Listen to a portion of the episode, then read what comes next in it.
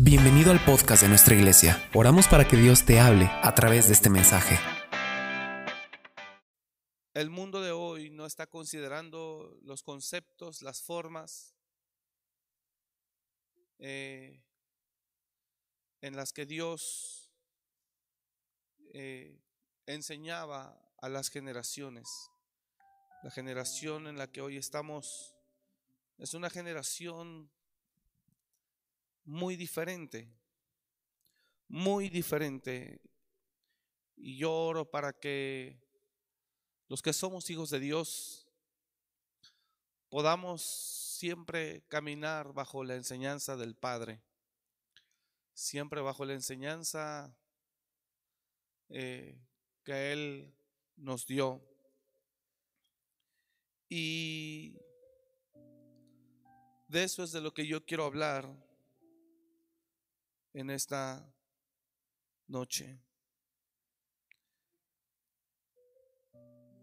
Jesús dice algo claramente, verso 46, ¿por qué me llamas Señor y no hacéis lo que yo digo? Estamos viviendo en un tiempo donde los seres humanos eh, buscamos no estar sujetos a nadie. Eh, y la Biblia enseña que Dios nos diseñó para crecer, para ser mejores cada día. Eso es lo que la Biblia enseña, que Dios nos diseñó para ser mejores cada día, para crecer. Pero ese crecimiento que Dios diseñó para nosotros lo condicionó a la, a la enseñanza y a la asignación de un guía, de un líder o de un maestro, a la asignación de un padre, a la asignación de una figura de autoridad. El Señor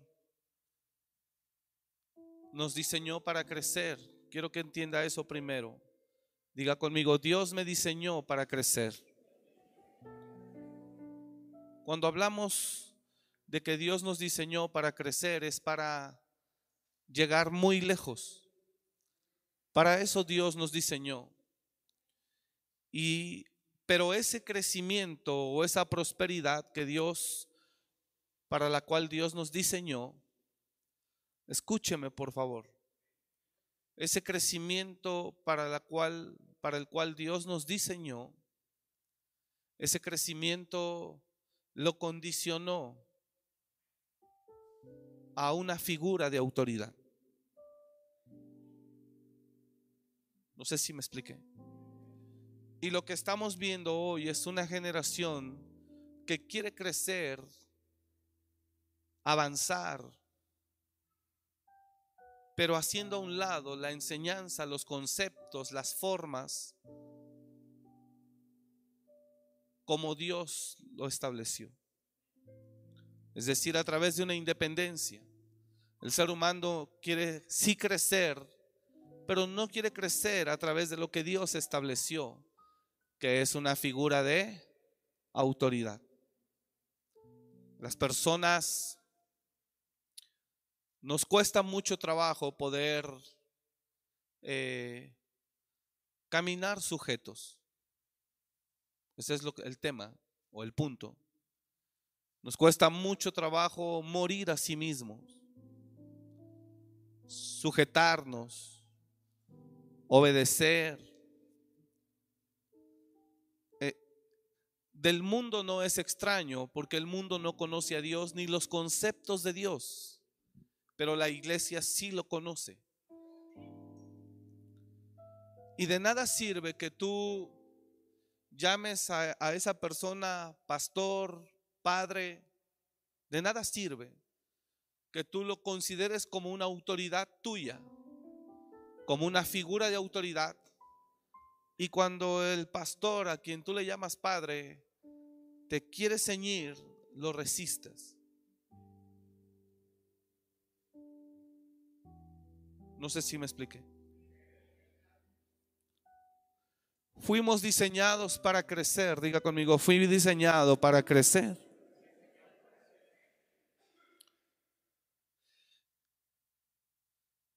Fuimos diseñados para crecer, pero Dios sometió nuestro crecimiento a una figura de autoridad.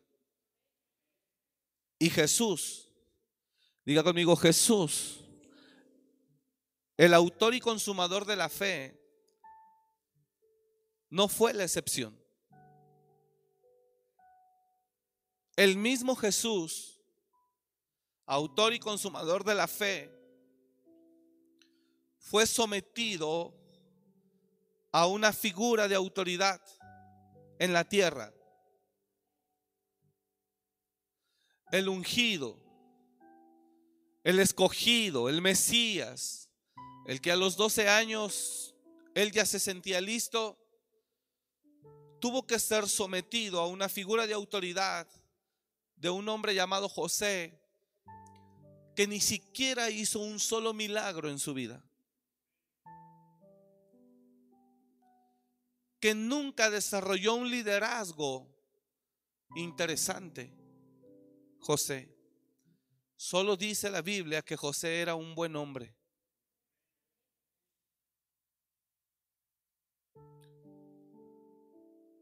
Aún Dios con Moisés, con todo el poder y la autoridad que Dios le concedió a Moisés,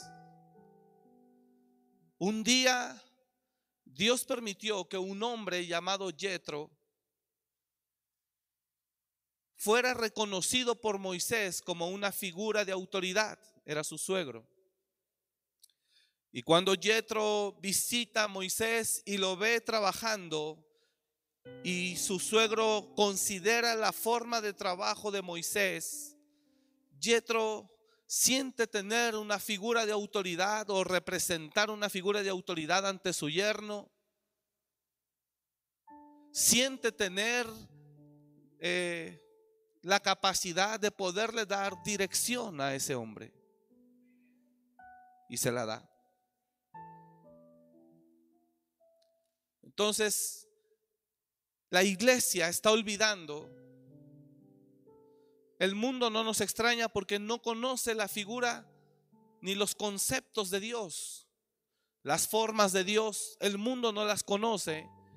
Y el que las conoce, las rechaza rotundamente. Pero la iglesia sí las conocemos.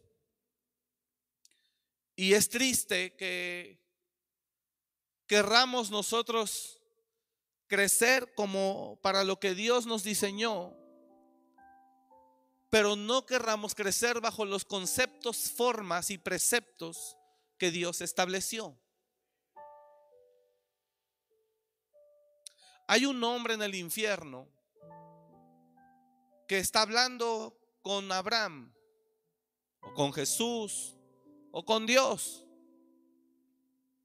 Y el hombre en el infierno fue el que había vivido en esplendidez cada día y hacía banquetes. Y el banquete, el, hombre que hacía banquetes en el infierno le dice, Padre Abraham, en Lucas 16, dile a Lázaro que venga a mojar, que, moje su, su dedo y me venga a dar descanso porque yo estoy atormentado en esta llama. Lázaro en la tierra fue un mendigo, el rico fue un hombre que hacía banquete cada día, pero lo que resalta es lo que Dios hace. Y le dice, hijo, acuérdate que tú tuviste bienes y este males en la tierra, mas ahora este es consolado aquí y tú eres atormentado allá. Además hay una gran cima entre nosotros y vosotros, de manera que el que que nadie puede pasar ni del cielo al infierno, ni del infierno al cielo. Entonces ese hombre le dice, bueno, yo te ruego que, que cuando menos envíes, envíes a alguien que vaya a la tierra y les diga, porque tengo cinco hermanos, para que les enseñen cómo vivir, para que no terminen mal como yo y vengan a ser atormentados como yo lo estoy. Y Dios dice algo muy claro, y Dios le dice, a Moisés y a los profetas tienen, a ellos oíganlos. Entonces Dios mismo le está dando valor a la figura de autoridad que Él condiciona para el crecimiento, avance y desarrollo del ser humano. No sé si estoy siendo claro.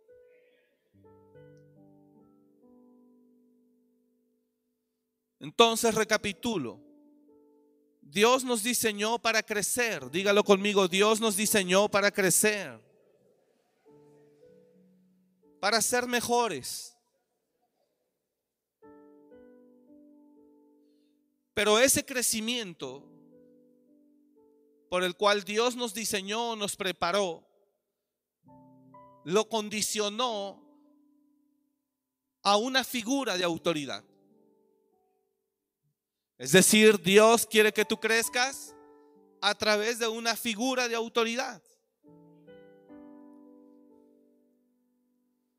Dios en la Biblia nos enseña cuáles son las bases o las formas para que puedas tener ese crecimiento. ¿Ok? El problema que ahora tenemos es que la gente de las iglesias, esta no es la excepción por supuesto, es que mucha gente de las iglesias quiere crecer y quiere prosperar, pero no bajo la figura de autoridad que Dios establece, ni bajo las formas y conceptos y preceptos que Dios ordenó.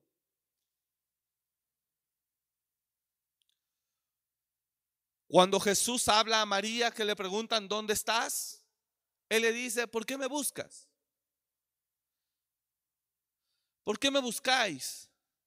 Jesús no tenía claras los conceptos ni las formas con las que Dios quería utilizar, ni la figura de autoridad que Dios quería utilizar en Jesús para hacerlo crecer.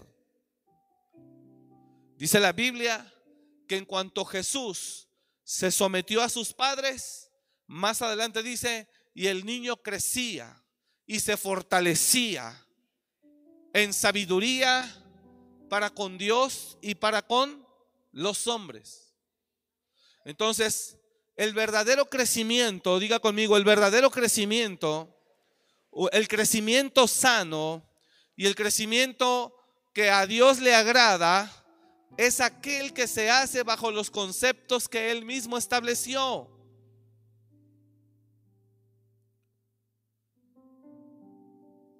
Entonces ese niño Jesús, o el mismo Jesús, tuvo que crecer bajo la figura de autoridad y bajo los conceptos, preceptos, formas de Dios. Entonces, para avanzar, lo que hoy tenemos es gente que quiere crecer, pero no bajo los conceptos ni formas ya establecidos. Gente que quiere crecer, pero no bajo ningún tipo de figura de autoridad.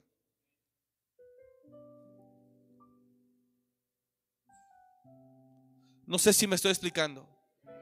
Por eso hace unas semanas yo le tuve que decir a un, a un hermano, un joven, que lo conozco desde que era adolescente, que me llama padre, y yo no le había dicho nada, pero hasta que le dije apenas, y le dije, hijo, me llamas padre, pero pues, pues soy tu padre cuando te conviene. Porque cuando tú tienes tus planes y quieres hacer lo que tú quieras, ni siquiera te acuerdas que tienes padre. Y si fuera yo mujer, pues ni siquiera te acuerdas que tienes madre.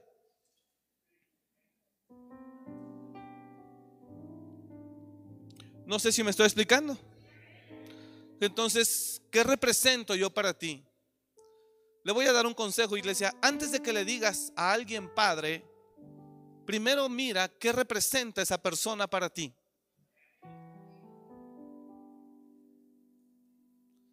Antes de que le digas a alguien padre, dígale al de al lado, ayúdeme, dile, antes de que le digas a alguien padre, primero mira bien qué representa esa persona para ti.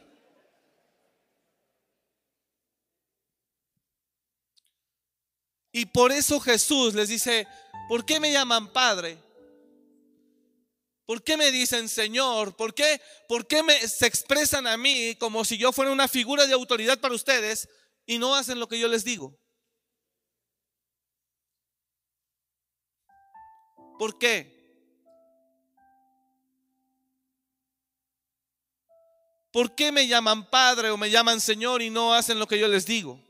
Y sabes, que cuando tú le dices ahorita a alguien, el, ministerio del pastor y la autoridad del pastor se ha visto sumamente menguada ante la iglesia o las iglesias. La gente escucha, pero no, no lo hace. Se conduce como quiere, hace lo que quiere.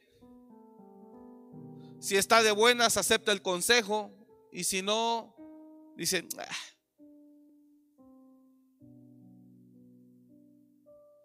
Ahorita mismo acabo de hablar con un joven que conoce de la palabra, que conoce de la palabra o conoció de la palabra, hasta tiene alejado muchos años, incluso llegó a querer ministrar a Dios en la alabanza. Y le acabo de preguntar, hijo, un asunto, ¿desde cuándo tú tienes esta relación con esta persona? Y me dice, por teléfono, y me dice, este, mm, Híjole, pues yo creo que esa es información que a usted no le interesa. dije, ah, ok. Dice, porque es de dos, ¿no? Y le dije, sí, sí, sí. Nada más yo te preguntaba para ver desde cuándo ustedes, eh, por el asunto que estábamos investigando. Y te das cuenta que obviamente él no lo juzga, pues no viene a la iglesia, está alejado, anda en otros temas. Pero ¿cómo con facilidad te das cuenta que el ser humano quiere crecer, pero no bajo el concepto de una figura. ¿Y sabes qué me dijo Dios? Suéltalos.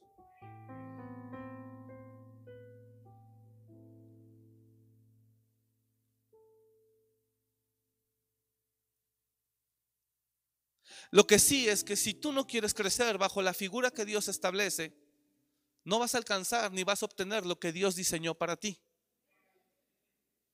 Vas a obtener lo que tú con tu astucia y tu habilidad logres alcanzar aquí. Pero nunca será lo que Dios tenía diseñado para ti.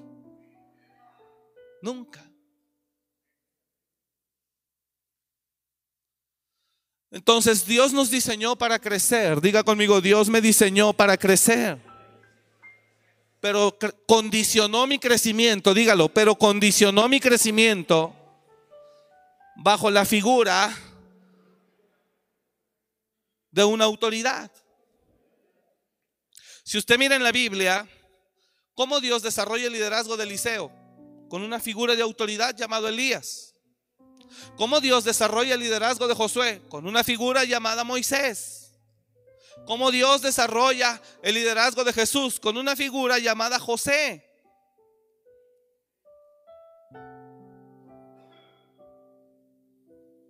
¿Qué le dice Jesús a Saulo cuando lo encuentra en el desierto?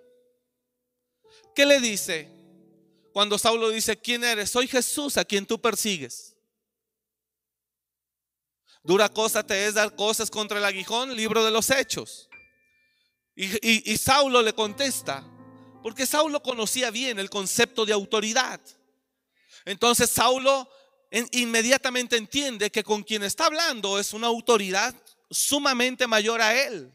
Entonces él dice, ¿qué quieres que haga, Señor? Y entonces Jesús le dice, entra a Damasco y ahí se te dirá lo que tienes que hacer. A una persona el, domingo le dije, Dios no solo son sueños, visiones y revelaciones, hija. Dios es gobierno, obediencia, sujeción y humildad.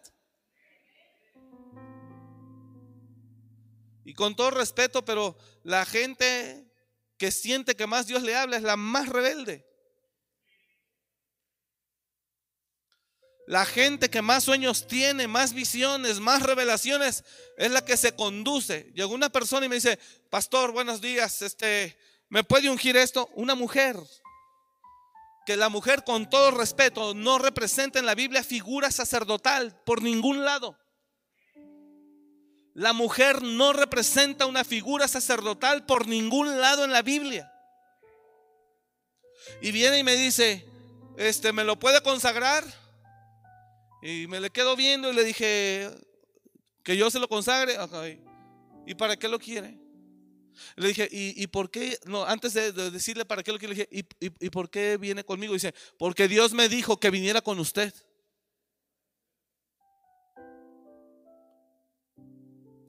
Y usted no estaba en este ministerio, sí. Y, dice, y le digo, ya no está. Dice, no, me salí. Le dije, ¿y por qué salió? Porque Dios me dijo que me saliera. Ah. ¿Es en serio, eh? Así me dijo, porque Dios me dijo que me saliera. Entonces, Dios no solo son sueños, visiones y revelaciones. Dios es gobierno, Dios es sujeción, Dios es obediencia. Yo no estoy aquí porque me dé la gana o porque se me dio la gana. Yo estoy aquí porque le pertenezco a Dios y Él nos plantó aquí. Y si el día de mañana Dios dice, vete allá, se lo he dicho, yo tengo que ir. Porque yo me le debo a Él. Si Dios no me hubiera rescatado, yo no estaría en este mundo yo estaría muerto, como muchos vi morir a mi lado y a mi otro lado. Entonces tenemos un mundo que quiere crecer sin los conceptos, estatutos, preceptos y formas de Dios. Tenemos un mundo que quiere crecer sin considerar a Dios. ¿Sabe cómo? Justo como los que empezaron a edificar la torre de Babel que querían crecer, llegar muy lejos, ellos dijeron, está en el libro del Génesis, hagamos una torre que llegue hasta el cielo. Y ellos se propusieron y empezaron a edificar una torre solo porque se les dio la gana. Querían avanzar, prosperar, crecer, pero nunca bajo el concepto de la figura de Dios. Y es tremendo porque eso es con el nuevo mundo después del diluvio. Entonces Dios mira la determinación de ellos basada en una independencia. Hay que revisar bajo qué términos es tu determinación.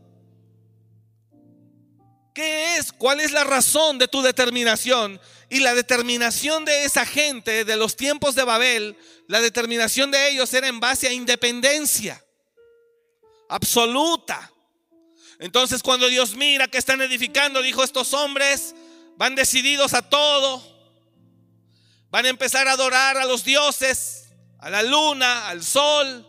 Entonces Dios dijo, confundamos su lengua para que no se puedan comunicar más y no puedan continuar con lo que están haciendo. Y de repente viene un viento recio y ¡pum! les cambia la lengua, los idiomas, todo a ellos, de manera que de repente ellos se ven y se hablaban, pero ya no se entendían, y de manera que entonces cada quien empieza a, agarrar su rumbo, y es de donde la Biblia nos enseña que nacen las lenguas en el mundo.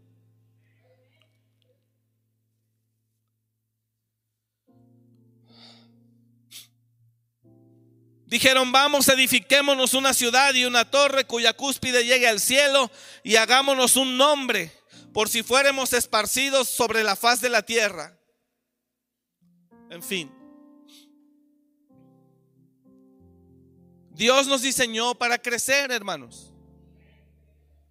Diga el que está a su lado, Dios te diseñó para crecer.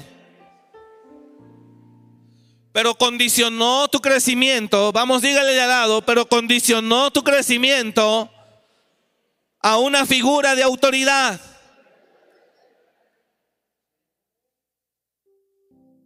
¿Estamos bien hasta ahí? ¿Qué encontramos hoy? Gente, dos tipos de personas encontramos hoy.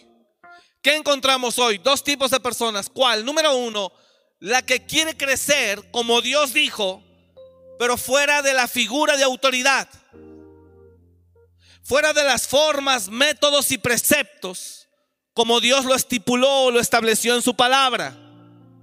La gente quiere crecer, pero sin estar sometido a una figura de autoridad, lo cual eso es un principio demoníaco 100%, porque es como Satanás ha levantado su reino fuera de la figura de autoridad. Por eso Samuel le dijo a Saúl un día, porque como pecado de adivinación es la rebelión y como hechicería la obstinación. Entonces, el número uno de personas que tenemos es gente que quiere crecer y prosperar, pero fuera del concepto divino, fuera de la figura llamada autoridad. Pero ¿por qué me voy a someter a una autoridad moral o a una autoridad civil o a una autoridad espiritual? Dios se lo dijo al rico que se estaba quemando en el infierno. Señor, entonces envía, envía a alguien para que les comunique a mis hermanos que, que el mundo espiritual es real, que hay cielo, que hay infierno. Envía a alguien que ellos, que ellos sepan para que se salven y no vengan a morar acá donde yo estoy.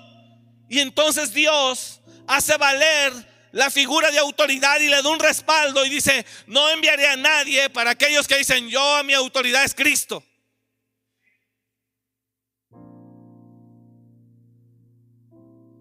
No sé si entendió.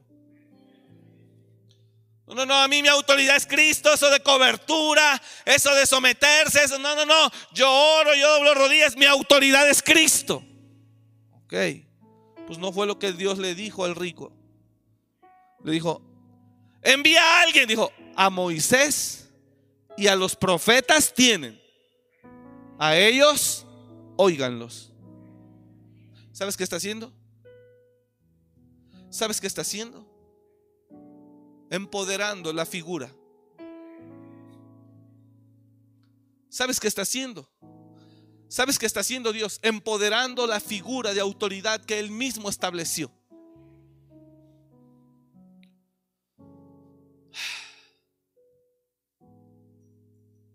No, Señor, pero si enviares a alguien, a alguno, sea, ah, eso sabes que, que dio a entender el rico. No, Señor, es que eso no funciona en la, en la tierra, no hay quien obedezca a la autoridad. Por eso si tú envías a alguien que, que dé una luz tremenda y de un mensaje así glorioso, se van a arrepentir. Y el Señor dijo, no se arrepentirán aunque enviaré a alguien. ¿Sabes que alguna vez dijo el, Espíritu Santo? Por cierto, he visto a este pueblo que es duro de cerviz e incircunciso de corazón.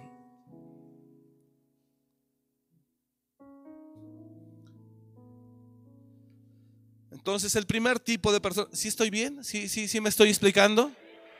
El primer tipo de personas son aquellos que quieren sí crecer como Dios nos creó para crecer y ser mejores, pero no bajo el concepto bíblico, no bajo la figura de una autoridad. Por eso doy gloria a Dios por toda aquella gente que en verdad camina bajo gobierno, bajo el gobierno de sus padres, que en verdad respeta las autoridades civiles y que en verdad también está sujeto a una autoridad espiritual.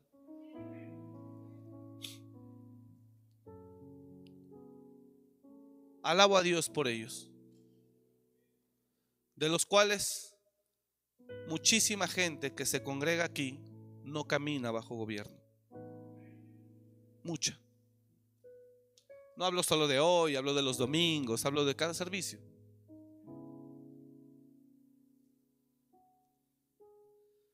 Dios creó tu, diseñó tu crecimiento.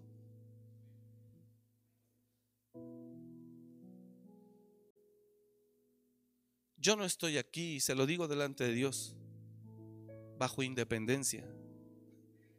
Estoy hasta aquí y hasta aquí he llegado porque hasta aquí Dios nos ha traído.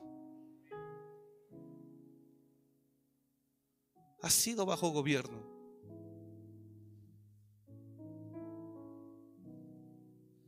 Y agradezco a Dios que me ha permitido hasta ahora reconocer gobierno sobre mi vida.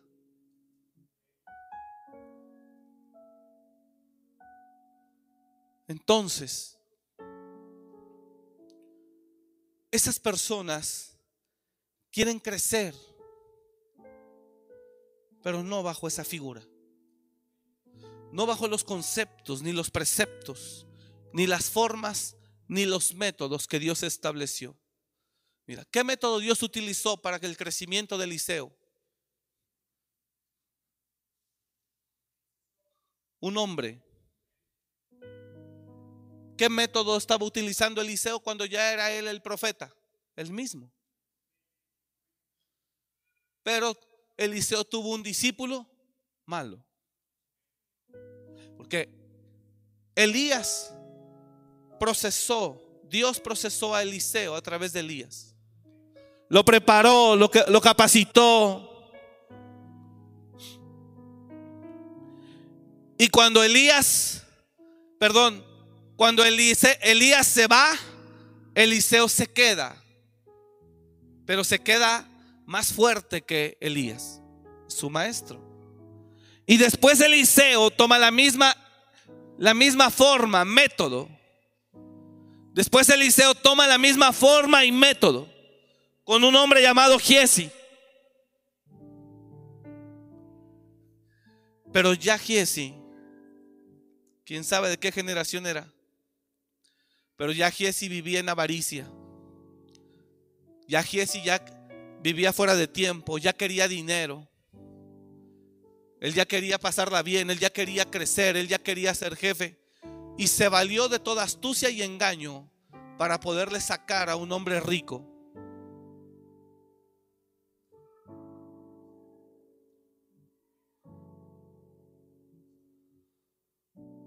Hace unos días me confesaba un matrimonio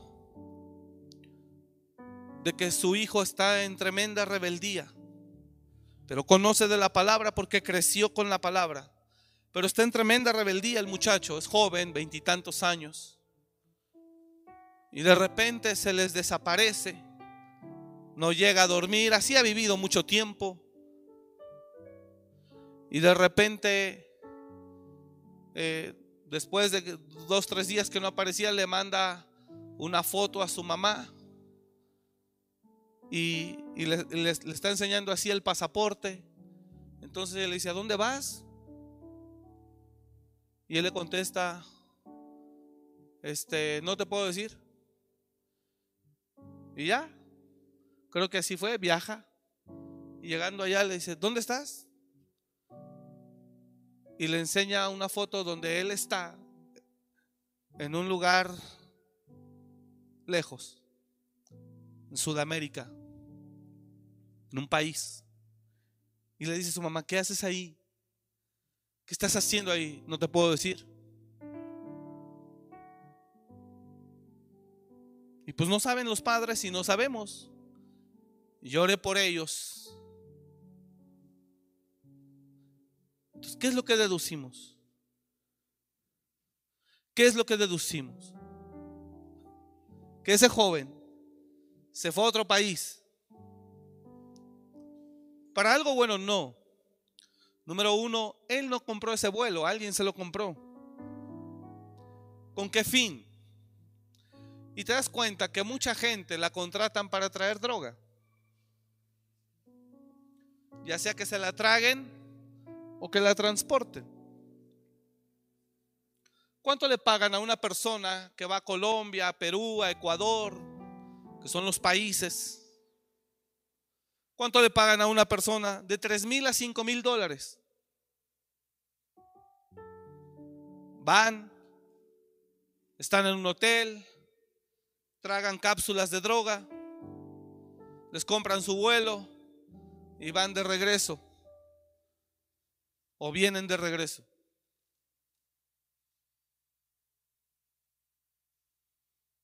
Yo deduzco esa posible realidad. a una persona que conoce de Dios, que conoce la palabra, pero que la avaricia, lo que el mundo ofrece, no puede resistirlo y él quiere comprarlo a como de lugar. O teniendo relaciones con hombres mayores homosexuales que por tener tenerte a ti te dan dinero, te compran el iPhone, te compran o las chicas jóvenes que andan con hombres mayores que quieren crecer y prosperar, pero no a través de una figura primitiva, absurda, sino fácil.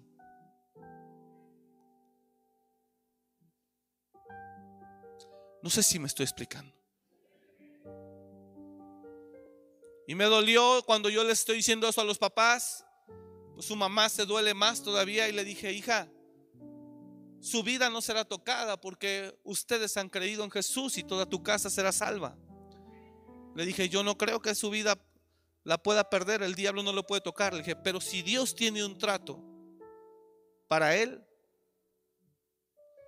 y tiene que conocer a Dios y arrepentirse porque no ha querido, se le ha hablado de todas las formas, se le ha invitado. Hasta me dijo también, apenas nombre, y mete gente a la casa, sale, duerme ahí, amanecen. Dice, hasta una hermana de la iglesia ahí amaneció en la casa. Y yo le dije, bueno, ¿por qué? Así como lo oye. Una chica igual que él. Y yo la conozco. Que andan en su vida. En fin. Y él regresa. Esperemos que regrese. Dijo, ¿qué andas haciendo allá? Dijo, no te puedo decir. Solo te pido, ora por mí, pero ¿por qué quieres que ore por ti? Le dice su mamá, dice, pues para que pueda regresar con bien. Entonces esto es lo que a mí me hace creer que a eso fue. ¿Sabes qué te dicen ellos? Los, los de la delincuencia, del crimen, los, los, los, los cárteles. Te dicen que tú nomás vas a ir por eso, pero ya el que está ahí en el escritorio, el migración, el que está en el avión, el que está ahí, los filtros esos están comprados. Entonces tú vas derecho como si nada. Es mentira, nadie de ellos está comprado. Y si te ven nervioso, y si te ven raro, te van a llamar y te van a revisar tu equipaje natural.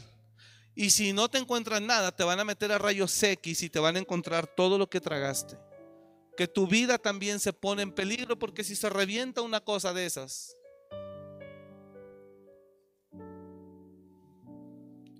Nosotros hemos regresado de Colombia varias veces. Un viaje de Colombia llegando a México es un foco rojo. Te dicen, señores, todo viaje procedente de Sudamérica, principalmente Colombia, Perú, van a tener que ser revisados exhaustivamente. Le sugerimos, le, agradecemos paciencia. Y usted está ahí y le meten perros a las maletas y te revisan todo. Tardas más de una hora para que salgas.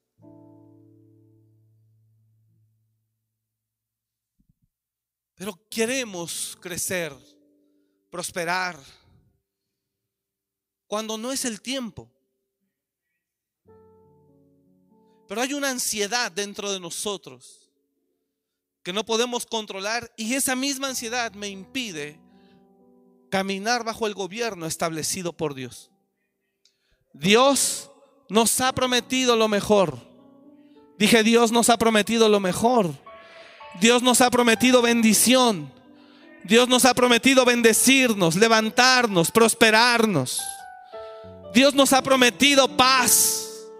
Dios nos ha prometido gozo, protección, libertad.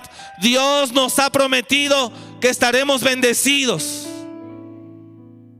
Y que Él nos sostendrá y nos dará más aún, más allá de lo que necesitemos. Dios lo ha prometido pero bajo su concepto de gobierno. Se me acercan al final, hijo, por favor. Quiero platicar con ustedes. Mano Crispín.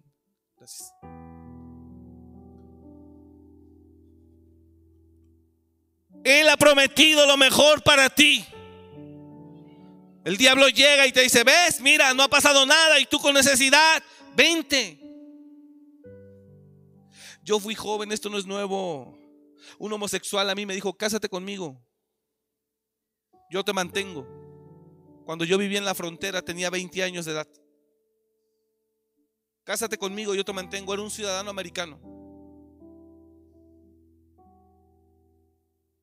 Eso no es nuevo.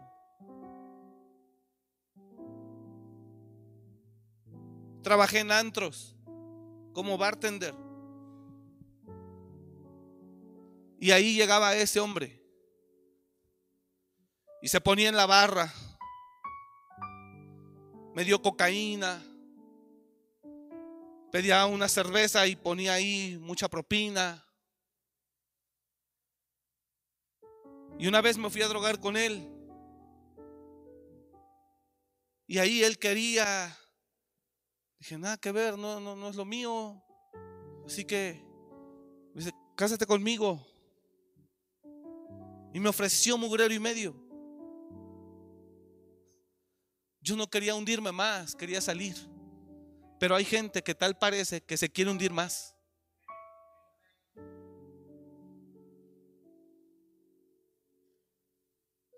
Y agradezco a Dios que no tuve nada que ver. Que me guardó. Pero eso no es nuevo. Siempre ha existido. Dios nos ha prometido que nos va a bendecir. Dios nos ha prometido que nos va a proveer. Dios nos ha prometido que no nos va a dejar. Dios nos ha prometido que Él estará con nosotros. Que no solo nos bendecirá con provisión, nos bendecirá con paz, que es lo que más necesita el hombre. El Señor nos ha prometido que Él nos va a sostener. Pero esa paz que solo Él da, pero esa bendición que no añade tristeza con ella que Él da. Pero esa, e, e, esa exaltación que solo Él da, solo viene a través de la figura de autoridad. Eliseo pudo obtener una porción doble de lo que había en Elías bajo la figura de autoridad que Dios estableció en la palabra. ¿Por qué te dejas llevar? ¿Por qué te resistes? ¿Por qué te cuesta trabajo reconocer el modelo de exaltación que Dios decidió para nosotros?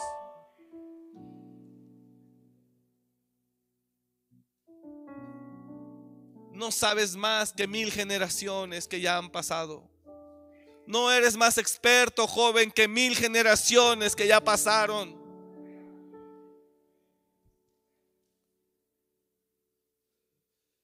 El mismo que engañó hace mil años. El mismo que engañó, trató de engañar a Jesús hace dos mil años. El mismo que trató de engañar hace seis mil años. Que engañó hace seis mil años. Es el mismo que te quiere seguir engañando ahora. No es el WhatsApp, no es el Facebook, no es la tecnología, es Satanás. El mismo que engañó a Adán y a Eva hace cinco mil o seis mil años.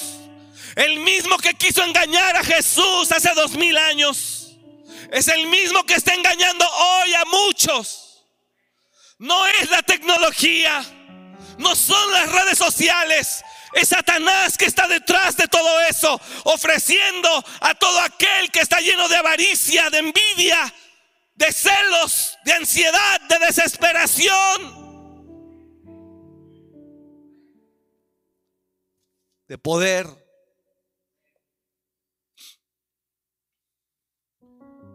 Dios sometió tu exaltación y tu crecimiento y tu prosperidad bajo una figura de autoridad que te prepare, que te madure, que te capacite, que te forme, que te ayude, para que cuando llegue tu tiempo de estar arriba, sepas conducirte.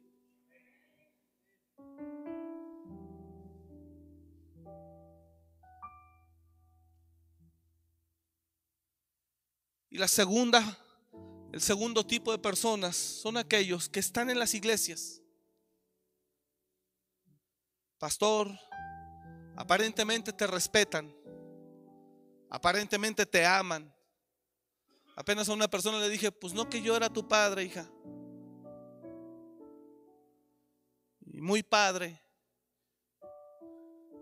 Y así de padre me mandas a la fregada.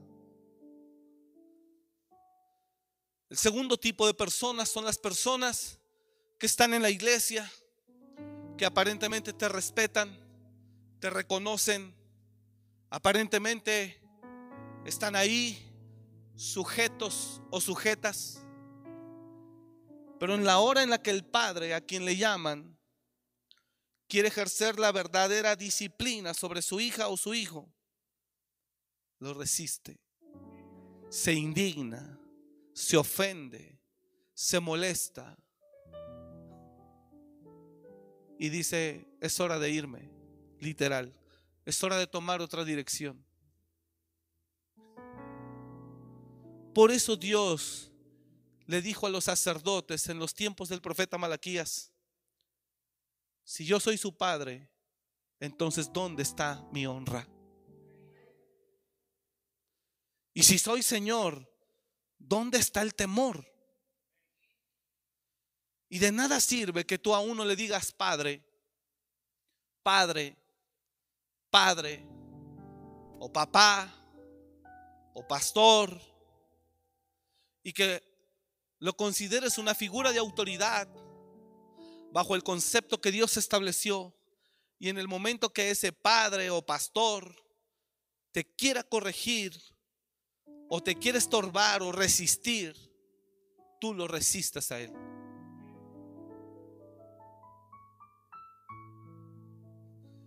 ¿Sabes qué gana uno como padre en el momento en que resistes a alguien o lo corriges? Su espalda, que te tuerza la boca, que te pele los ojos, que hable de ti, que te quite el habla por unas semanas o meses, porque su orgullo es tan fuerte que no le alcanza para decir, ese hombre sin ser nada de mí, me está fregando, pero por buscar un bien para mí. Porque si yo fuera otro, vete al infierno, no me interesa. Piérdete. Pero ¿sabes por qué lucho? Por corregirte aunque me resistas. Por corregirte aunque te molestes y aunque hables de mí. ¿Usted cree que me encanta que hablen de mí? ¿Sabe que la gente que más murmura es la que nunca recibió la corrección que le dimos? Es la gente que más nos ataca, es la gente que más nos critica, es la gente que más nos descredita, nos difama. Esa es la gente a la que yo por amor quise ayudarlo, corregirlo, para que en verdad entienda. Es la gente que más te ataca. Y ahí estamos haciendo el trabajo. ¿Y sabes por qué? Porque Dios nos llamó a hacerlo. Y quiere que te diga algo, te digo algo.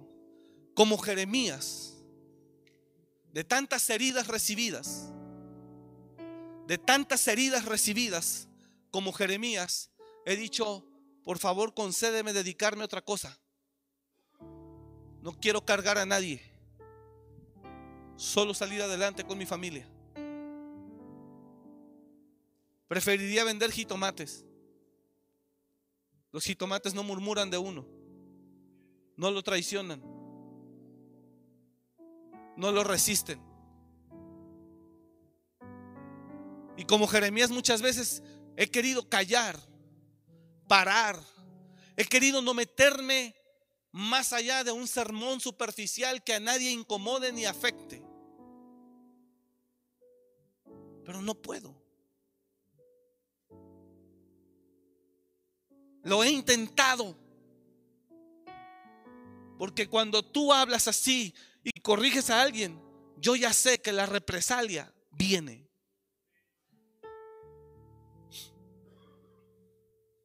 El domingo le tuve que decir a una mujer, le dije, tú no tienes un corazón limpio.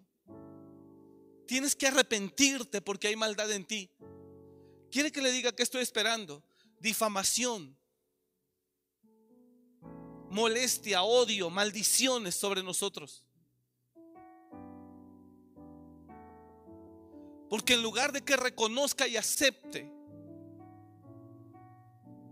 la persona se enfurece, justo como los apóstoles predicaban hace dos mil años y les querían los apóstoles, el primero fue Esteban, le quería hacer ver a la gente quién era Jesús, que ellos lo habían hecho. No, pues salía peor. Oiga, si a Jesús mismo tuvo que salir huyendo varias veces porque lo querían apedrear. Pablo tuvo que ser descolgado de las murallas de una ciudad porque lo querían matar. Los apóstoles eran encarcelados y golpeados porque ellos enseñaban la verdad. Y dice la Biblia, y ellos enfurecidos arremetían contra los apóstoles.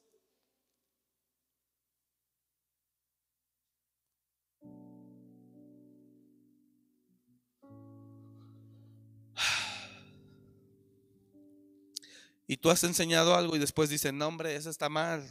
Tú ya toma tus decisiones, tú haz esto, tú haz lo otro. Y eso está bien, o sea, hay dos tipos de personas.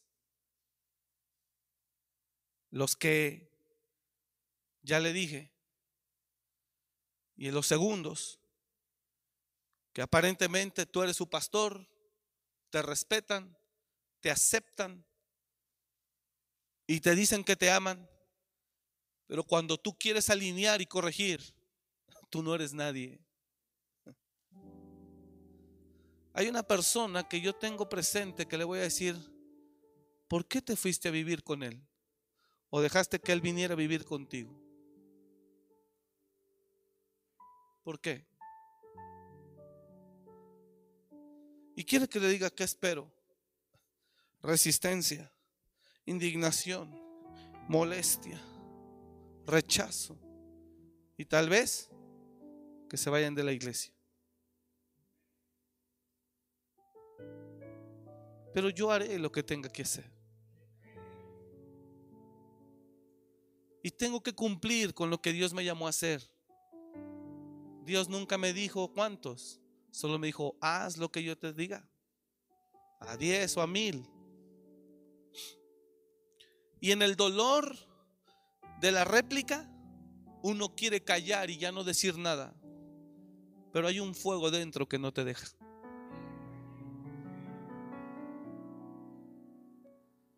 Entonces yo oro para que la iglesia de este tiempo en verdad prospere y crezca bajo el concepto, formas y figura de autoridad que Dios nos estableció.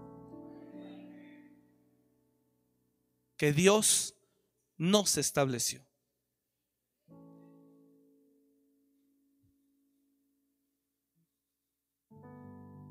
Yo también fui como los jóvenes. Cristo me rescató a los 23 años de edad. No tenía 17, pero seguía siendo joven. Barría, trapeaba, subía, íbamos, veníamos. Ahí estábamos en la oración, me mandaban, iba.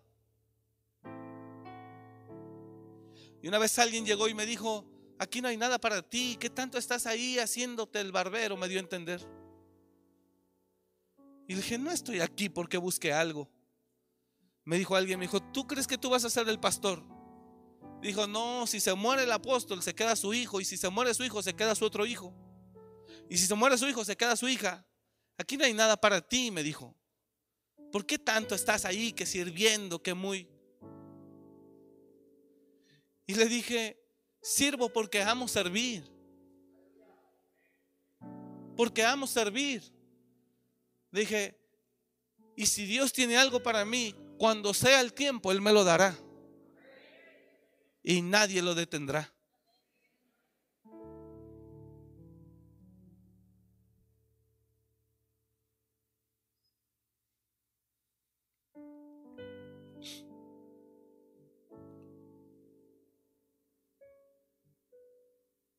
¿Cómo tú quieres empezar un nuevo año? ¿Bajo qué enseñanza? Llamas padre a alguien, pero lo resistes. crees que reconoces a alguien como figura, pero lo cuestionas, lo criticas y a veces hasta lo atacas. ¿Sabes qué representa la autoridad para ti? La oportunidad de que Dios te exalte. La oportunidad de que Dios te haga crecer. Eso es lo que representa la autoridad para ti. No la destruyas, porque destruirás y mutilarás tu propia visión y llamado. Pero ¿cómo llamas padre a alguien si lo resistes. Entonces ahora comprenda iglesia. ¿Estamos aquí? Ahora comprenda iglesia, ¿por qué el Señor le dijo a Moisés y a los profetas tienen? A ellos oiganlos.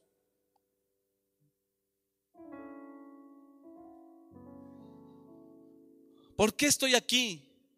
Porque a Dios le plació establecernos como una autoridad. No porque yo haya querido. Entonces por eso le dije a un muchacho joven que me dice padre y que le tuve que decir, ¿me llamas padre? Pero haces lo que tú quieres.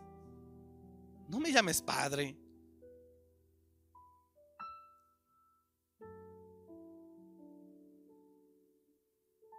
No me llames padre, hijo, porque no lo soy para ti. Si lo fuera verdaderamente y me vieras como tal, te conducirías diferente. Entonces, amados, ¿qué vamos a hacer?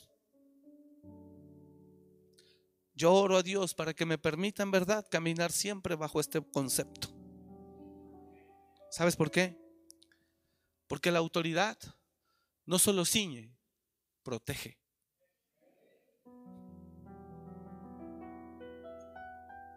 Da paz, da respaldo, hay legalidad.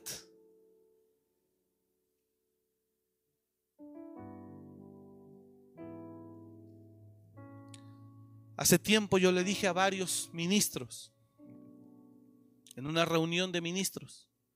Dije, pastores,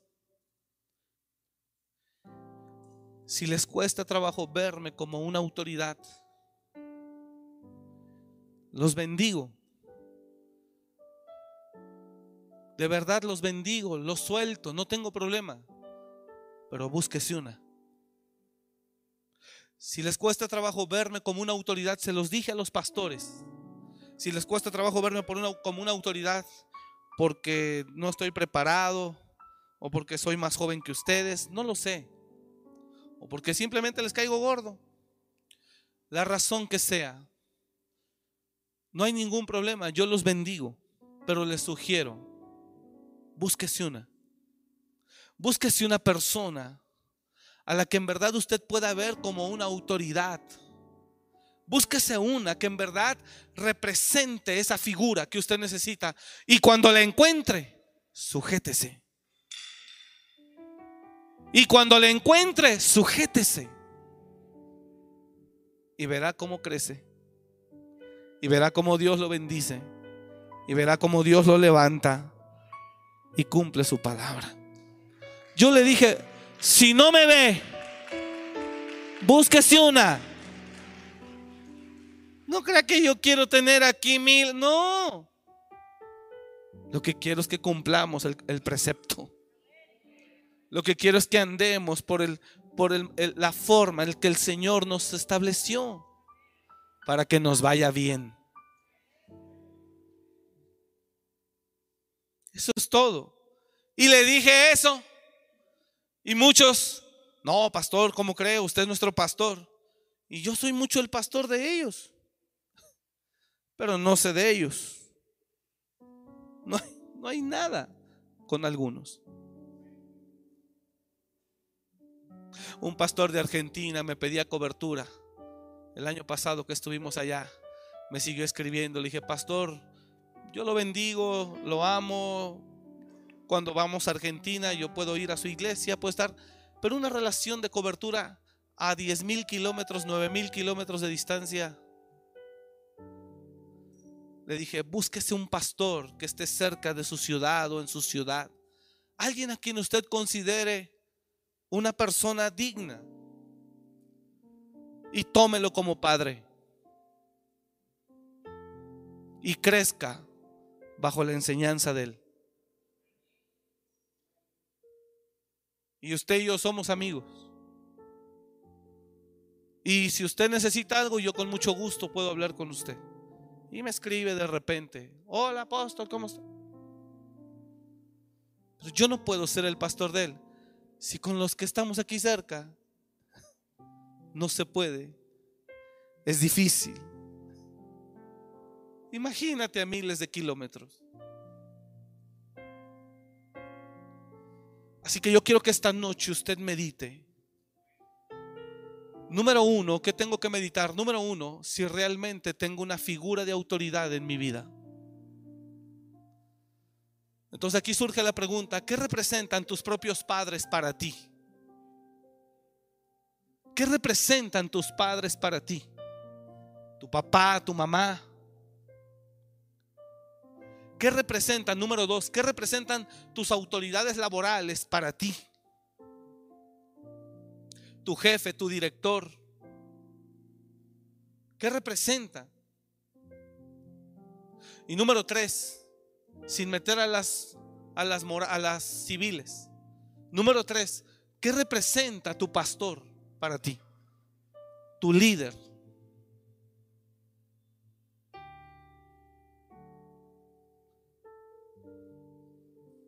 Porque si representa en verdad una figura de autoridad, tu líder, y en verdad tú dices, Él es mi padre, entonces ¿por qué te molestas y hasta lo atacas cuando Él te quiere corregir para tu bien.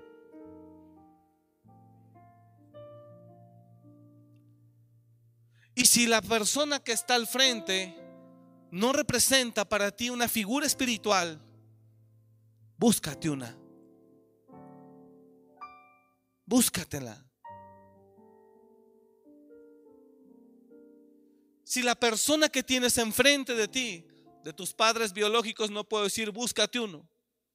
Ellos son. Y tu bendición determina de la honra que tú les des a ellos. Y la largura de tus días en la tierra determina de la honra que tú tengas para ellos. Pero de la espiritual, si tus pastores, nosotros o los que tengas, en la iglesia donde estés, no representan una figura de autoridad, búscate una. Búscatela. Y en verdad camina bajo la sombra de Él. Porque es el concepto que Dios estableció para tu crecimiento y tu prosperidad. Es el camino que Dios estableció para que alcances la promesa y lo que el cielo diseñó para ti en la tierra. Pero fuera de ese concepto no alcanzarás lo que tiene Dios para ti, ni lo obtendrás. ¿Sabes que hay gente a la que Dios le va a decir, hijo, hiciste una gran vida, qué bueno, hiciste muchas cosas en la tierra, qué bueno, tú a tu manera, en tu forma, con tu inteligencia, qué bueno. Pero mira, esto es lo que yo tenía para ti.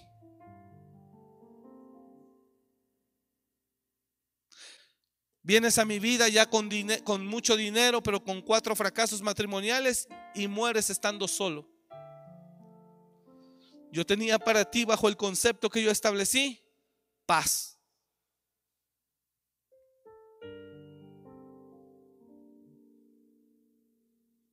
Bendición que no añadía tristeza. Así que tú puedes ver gente que camina sin gobierno, que está creciendo y prosperando. Lo vas a ver. Y en eso consiste el engaño. Que te incita a una libertad. Que te incita a una independencia. Que te incita a tú también a hacer lo mismo. Y entonces es ahí donde los verdaderos hijos se quedan en casa.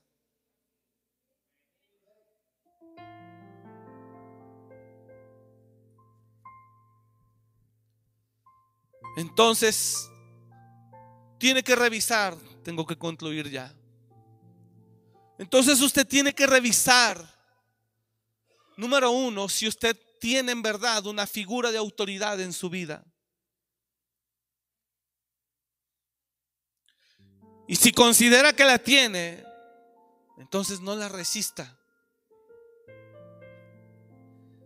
A mí me dolió mucho que unas personas a quien nosotros consideramos hijos, hijos, me dolió mucho y que ellos sentíamos que nos amaban. Nunca le había llamado la atención y cuando se la llamé, fue suficiente para enviarme mensajes y decirme, me retiro, tomo otra dirección, gracias. Dios le bendiga. Y yo me sorprendo y digo, pues no que hijos. Es un orgullo espantoso, un engaño tremendo y una soberbia y una ignorancia. Todo eso se suma, se acompaña. Ignorancia, inmadurez, soberbia, orgullo. Tremendo. Y, y dice, es tiempo de tomar otra dirección. Pues no que Dios era su Señor y que Él le mandaba y que Él le llamaba y que Él hacía lo que Dios le decía. ¿Por qué dice es tiempo de tomar otra dirección? Ah, pero si tú le preguntas eso, es que Dios me dijo que ya era tiempo. Es que Dios me reveló que ya era tiempo de salir de ahí. Es impresionante la realidad en la que en verdad está la iglesia. Voy a la iglesia, me gusta lo que habla el pastor, pero hasta ahí.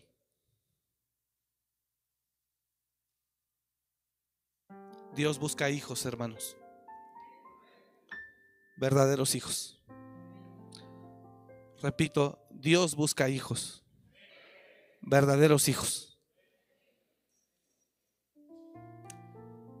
Así que con todo mi corazón ruego a Dios que usted en verdad busque una figura de autoridad para que por medio de ella usted crezca. Si en nosotros no la encuentra, en Silvia y en un servidor, en sus propios maestros, líderes, consejeros. Yo le bendigo y le sugiero en verdad, búsquese una. Búsquese una. Pero la que encuentre, la que encuentre, en verdad sométase. Y si en verdad usted actúa correctamente y honestamente, allá con la otra figura de autoridad que usted considera, este sí, usted se va a encontrar una figura diferente de autoridad, pero el mismo proceso que tenía aquí lo esperará allá. De veras. No tenemos muchos años en esto, pero lo suficientes para entender lo que le estoy diciendo. Y si usted dice, yo me voy a ir por mi lado, yo voy a hacer, amén. Y lo más seguro es que alcance muchas cosas en sus fuerzas, pero nunca podrá recibir lo que realmente Dios tenía para usted. Así que usted decide. No empiece el año haciéndose creer que tiene una autoridad, que tiene un padre, cuando en verdad, si ese padre ejerciera su autoridad sobre usted como hijo, no lo resistiría.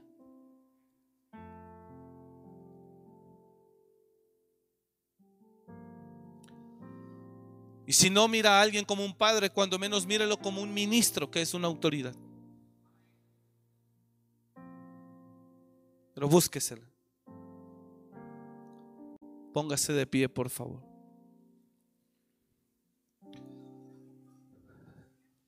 Señor, yo no quiero vivir resistiendo.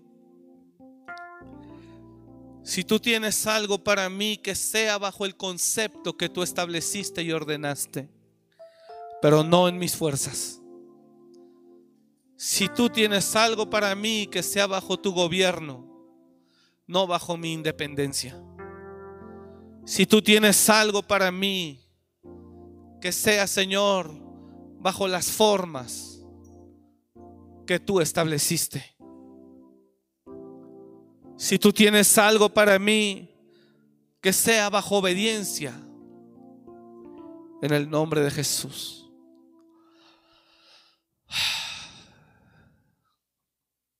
Ayúdame. Ayúdame. Ayúdame, Señor. A encontrar a alguien como autoridad en mi vida como padre, como figura. Y aunque será un hombre, un humano también con errores, yo lo siga viendo como un padre y como una figura. Porque es el concepto que tú estableciste. Es la forma que tú diseñaste para crecer y prosperar. Y yo te ruego esta noche que tú me ayudes. Que me ayudes, Señor, a caminar bajo ese concepto.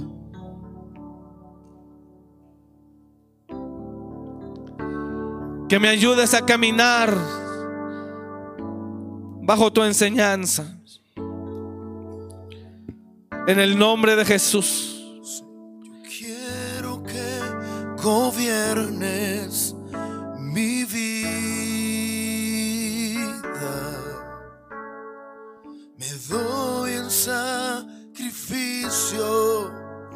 a ti. Perdóname porque he sido soberbio. Yo quiero que tú ordenes Perdóname, Señor. mi caminar. Siempre viva en tu voluntad. Oh, Señor.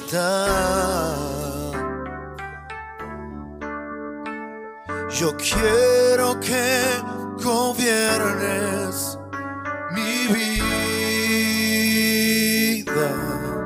Me doy en Me sacrificio doy en sacrificio a ti. a ti. Vamos, entréguese verdaderamente a Dios. Quiero que tú ordenes mi camino. Que Dios sea verdaderamente el Señor de tu vida, Que siempre viva en tu voluntad. en tu voluntad. A ti, el alfa y la omega, el principio y el fin, y el gran yo soy. Cierra sus ojos Lindo, a ti, oh, a ti. el Todopoderoso. El Todopoderoso, el que es y que será, Libérame, y Señor. el gran yo soy. Límpiame, Me Señor, de todo espíritu demoníaco de rebelión. Quiero que gobiernes mi vida. Me doy en sacrificio. Te doy en sacrificio Límpiame desde la raíz. a ti. Ven, Espíritu Santo. Yo quiero Yo quiero que Tú ordenes mi caminar mi caminar. Que siempre viva en tu voluntad. Siempre viva en tu voluntad. Oh, Yo quiero que gobiernes mi vida, dígale. Yo quiero que gobiernes Oh, redargúyenos, Señor, esta noche. Me doy en sacrificio. Es mucha la resistencia, a ti. Es mucha la desobediencia. Yo quiero Yo quiero que tú mi ordenes caminar, mi caminar. que siempre viva. Siempre viva en tu voluntad.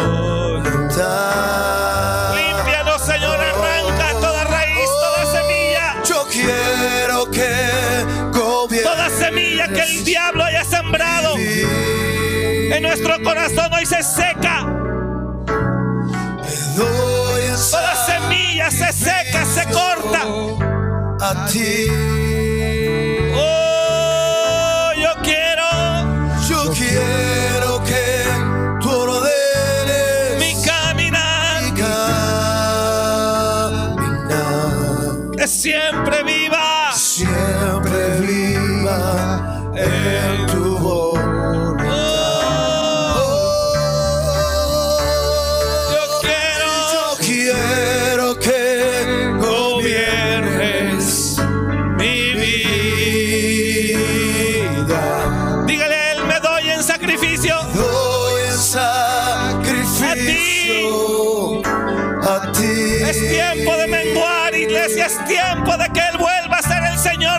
Vida.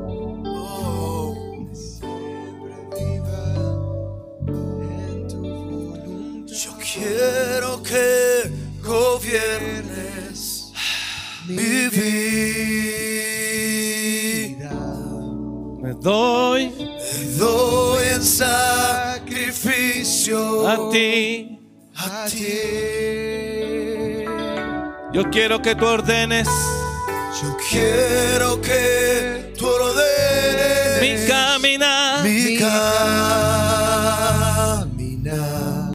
Que siempre que siempre viva en tu voluntad.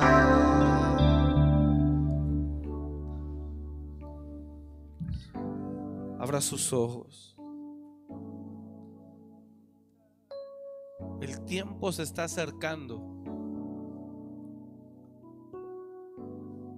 Y todo aquel que se ha sorprendido en rebeldía o rebelión no va a alcanzar misericordia.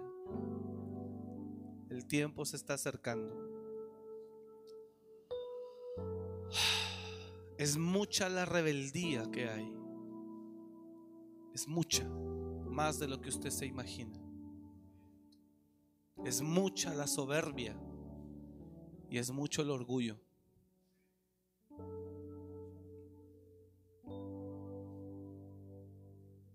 Es mucho, más de lo que usted cree. En todos. Es mucho el orgullo. Es mucha la soberbia. Es mucha la rebeldía. En la gran mayoría. Y no solo me refiero a esta iglesia. Me refiero al pueblo de Dios.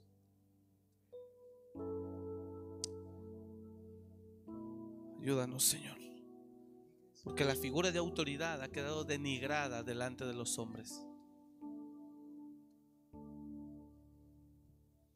Muchos de nosotros no representamos una figura para muchos.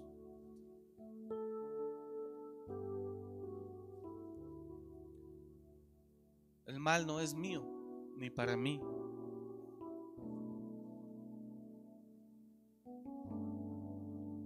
Jesús dice que toda la gente que llama Señor, Señor, pero no hace lo que el Señor le dice, es como hombre, es como una persona que edifica casa. Eh,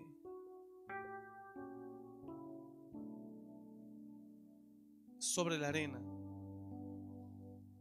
Toda persona que aparenta ante la sociedad que tiene autoridad, pero al final del día nunca se somete a ella, es una persona que se va a hundir tarde o temprano. Eso es lo que Jesús dice. Es una persona, toda persona que aparenta que tiene una autoridad y que se somete a ella, Jesús dice que es una persona que, termina, que terminará mal.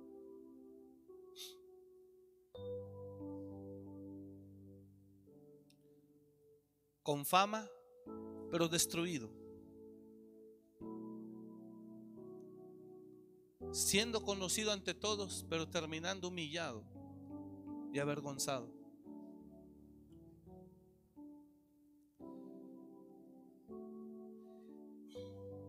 ¿Por qué me llamas Señor, Señor y no hacéis lo que yo os digo?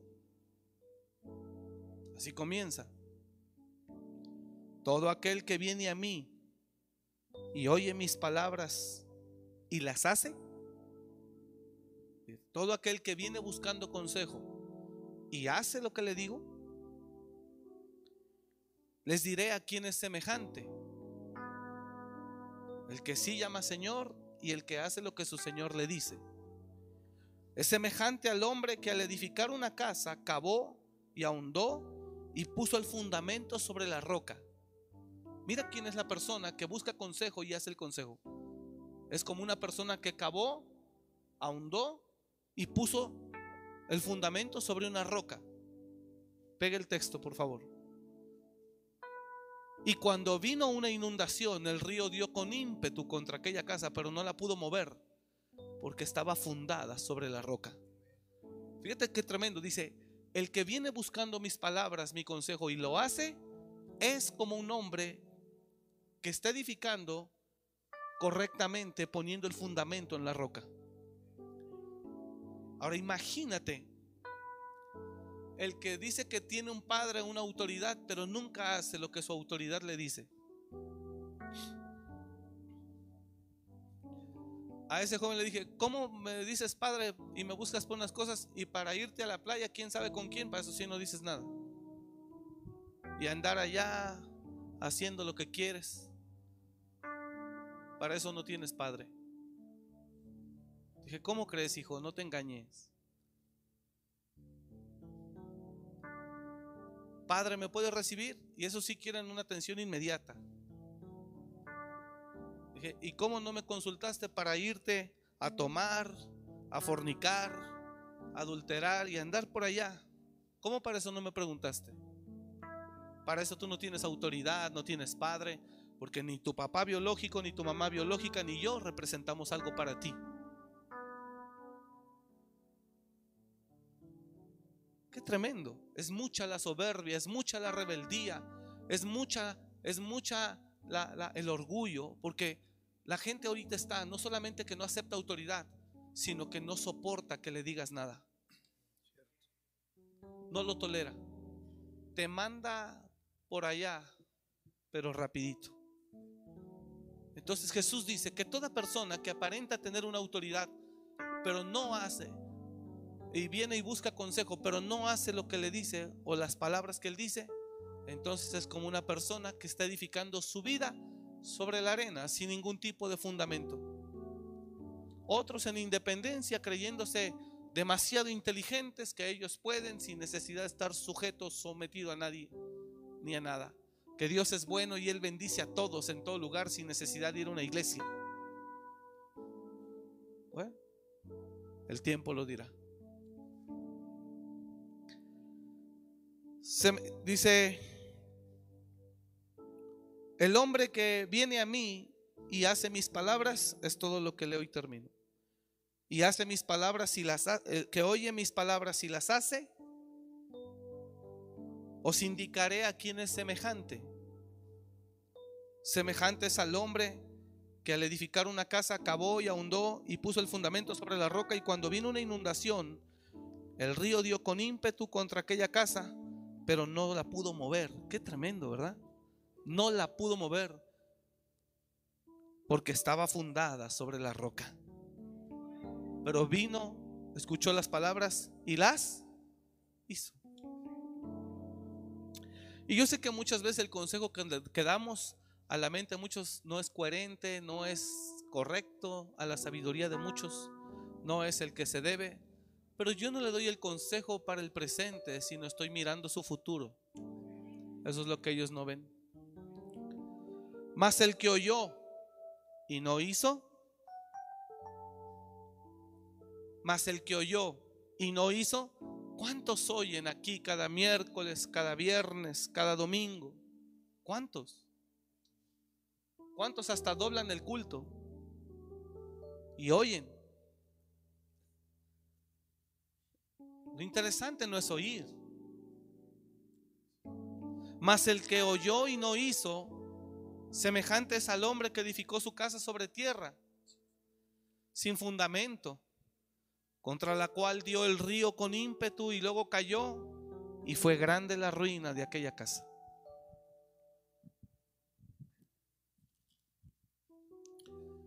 Entonces por eso Jesús decía, perdón, Dios decía, ¿por qué me llaman Padre? Y no hacen lo que yo les digo, ni aceptan lo que yo les digo.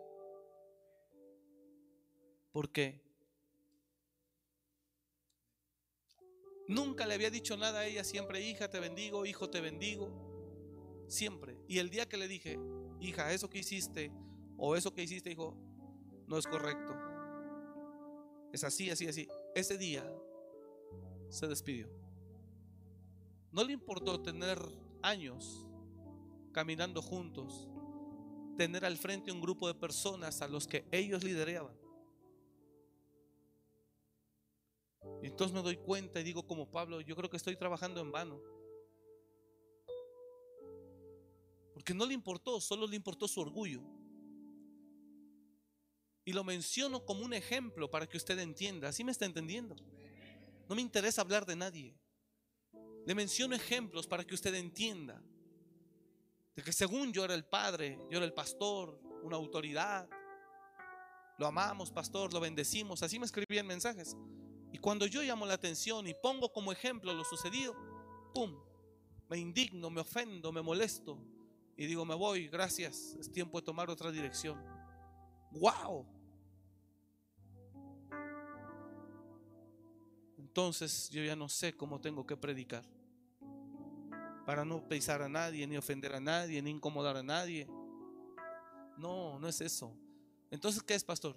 Que es mucho el orgullo, la soberbia que hay en la gente. Es mucho. Así que yo espero que en verdad usted medite sobre esta palabra. Le dije, le mentí, le dije que iba a ser corto, pero que meditara en la palabra, ¿se acuerda? Pues ya fui largo, pero siga meditando. Porque yo no quiero empezar un 2021 engañándome que según estoy bajo autoridad, pero en realidad hago lo que quiero. Porque algunos creen que están bajo cobertura y protegidos, y la verdad es que no la hay. Porque tú mismo la has rasgado.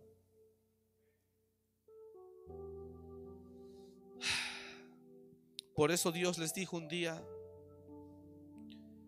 lo normal es que el hijo honre al padre y el siervo a su señor. Eso es lo normal. Malaquías 1:6. El hijo honra al padre y el siervo a su señor. Es lo que Dios dice. Si pues soy yo padre, ¿dónde está mi honra? Y si no me ves como padre, pero me ves como una autoridad o como tu jefe o como tu patrón, ¿dónde está el respeto? Como padre o como pastor. Si el hijo honra al padre y el siervo a su señor, entonces si yo soy pues su padre, ¿dónde está mi honra? Y si soy señor, ¿dónde está mi temor? Dice Jehová de los ejércitos.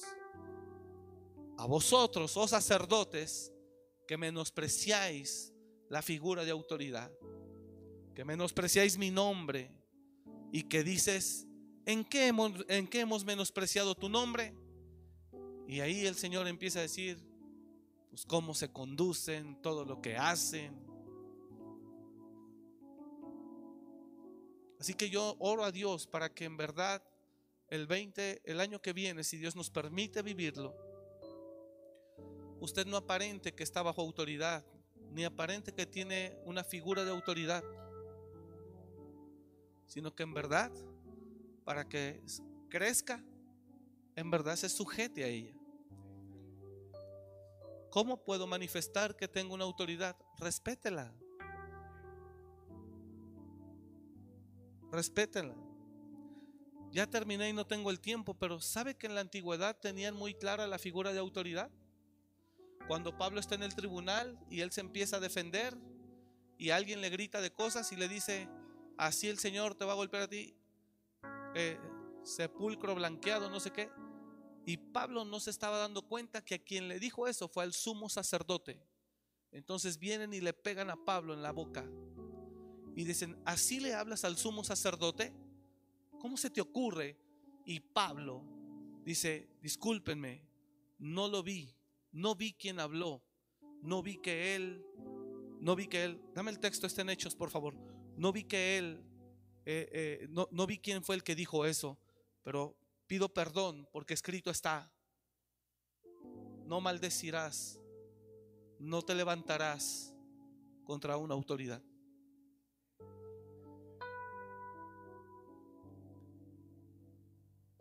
Los que estaban presentes dijeron, ¿al sumo sacerdote de Dios injurias? Pablo dijo, no sabía hermanos que era el sumo sacerdote, pues escrito está, no maldecirás a un príncipe de tu pueblo.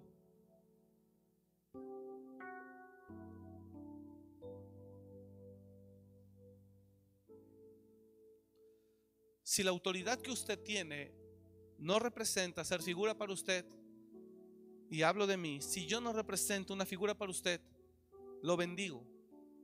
De verdad lo bendigo. Vaya, busca una, pero búsquela.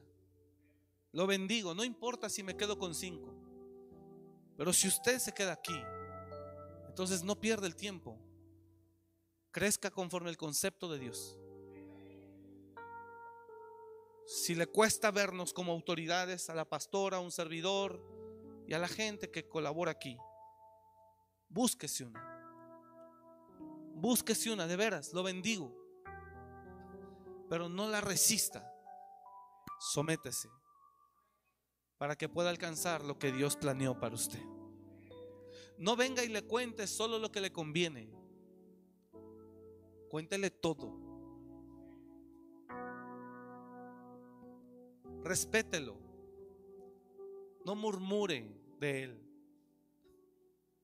Mira Pablo. Así injurias, así hablas al sumo sacerdote, ¿lo estás injuriando? Perdón, no sabía que era el sumo sacerdote. Perdón, hermanos, pues escrito está, no maldecirás a una autoridad. Un príncipe era una autoridad. Pero aquí hemos perdido todo eso. Hablamos hasta que nos cansamos a las espaldas, acarreando maldición para nosotros mismos. Así que hay mucha soberbia, orgullo, desobediencia y altivez. Que no sé usted, pero yo no quiero entrar este año así. Así que sí le sugiero a más de uno, reconozca y arrepiéntase. Y alinee su corazón. No estoy predicando por defenderme a mí mismo. Siempre la gente ha hablado. Y eso lo sabemos. Pero que no seas tú. Que no seas tú. ¿Está entendiendo? Padre, gracias. Bendigo a cada uno esta noche. Y gracias por tu palabra. Por favor, Padre, yo te pido que esta palabra la grabes en el corazón de cada uno. Que los bendigas. Honro a aquellos que en verdad han caminado bajo gobierno, bajo obediencia, bajo humildad verdaderamente. Los bendigo. Te doy gracias por todos aquellos fieles durante todo este año, con sus diezmos, con sus ofrendas, con su servicio, con su amor, con su disposición, con su humildad. Te doy gracias por todos ellos que en todo este año han caminado junto con nosotros. Y como padres de esta casa, por tu gracia y porque tú nos pusiste aquí, los bendecimos en el nombre de Jesús. Por favor, queremos entrar un nuevo año, Señor, no con una cultura de traición ni de hipocresía, no con una cultura de murmuración ni de atrevimiento, sino de respeto y sometimiento. Ayúdanos, Señor. Yo bendigo a cada uno y oro por esta iglesia y cubro cada, cada familia de esta casa en el nombre de Jesús. Y te ruego, Señor, que todo aquel que le ha costado vernos como una autoridad, lo dirijas con una nueva figura de autoridad. Por favor, Señor, te lo pido en el nombre de Jesús, para que ellos mismos dejen de maldecirse por la rebelión y la murmuración, y que puedan, Señor, entrar bajo un gobierno que ellos acepten, reconozcan, amen, y por medio de ese gobierno puedan alcanzar lo que tú tienes para ellos. En el nombre de Jesús, Señor, yo te ruego que tú nos des entendimiento de esta palabra y nos lleves a un cambio en el nombre de Jesús. Gracias, Señor. Bendigo a tu iglesia esta noche. Y hoy, 23 de diciembre del año 2020, queda registrada tu palabra. En el nombre de Jesús. Amén. Gracias por escuchar este mensaje. Comparte y suscríbete. Para más información de nuestro ministerio visita www.amoryrestauracionmorelia.org.